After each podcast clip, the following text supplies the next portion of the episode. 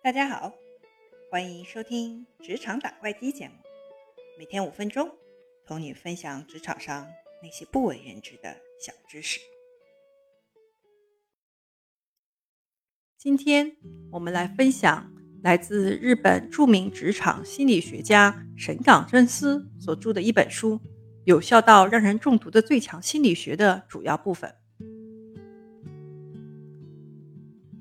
人们常常各自有自己的一套思考模式，所以即便遇到同样的事物或者状况，处理的方式、思维的逻辑也会因人而异。比如说，老板与员工相约，而员工迟到了，有的老板会认为说：“啊，这个家伙太自大了，竟敢让我这个老板在这里等他五分钟。”也有的老板会认为说：“嗯，他今天处理了好几个案件。”可能真的很难准时赶到吧。等待的那一方心情会焦虑的原因，在于从等待的过程中感受到强烈的从属心理，所以感觉不舒服。然而，要是他们能在事前得知消息，就会依照当下的状况而改变想法。所以，当你预计会迟到大约五分钟时，应该先行联络对方，说抱歉，因为发生一些事情耽搁了。我大概会晚到十五分钟。告知对方你会晚到十五分钟后，过了五分钟，你就来到了约定地点。这个时候，对方会因为看见你努力赶来而满足自己的自尊需求，不舒服的感觉也会跟着减轻许多。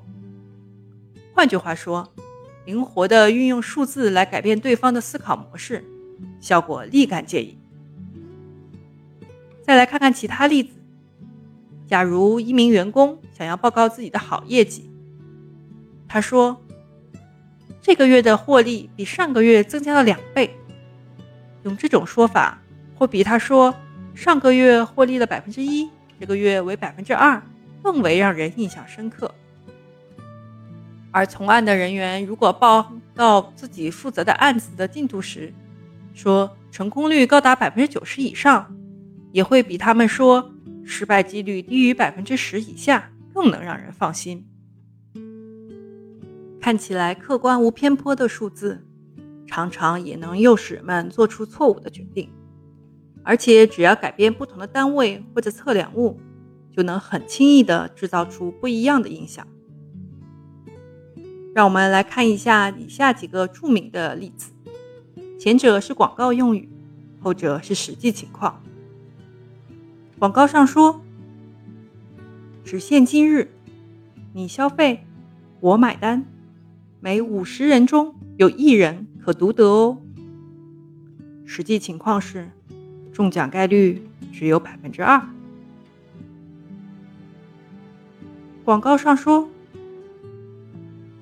这个产品含有五十颗柠檬的维他命 C 哦。”实际情况是，它只含有。一克的维他命 C。广告上说新年开运，乐透彩中，百万奖项有五千个中奖机会哦。实际情况是，中奖几率低于十万分之一。所以这本书要介绍的，就是如何巧用数字来改变思考模式。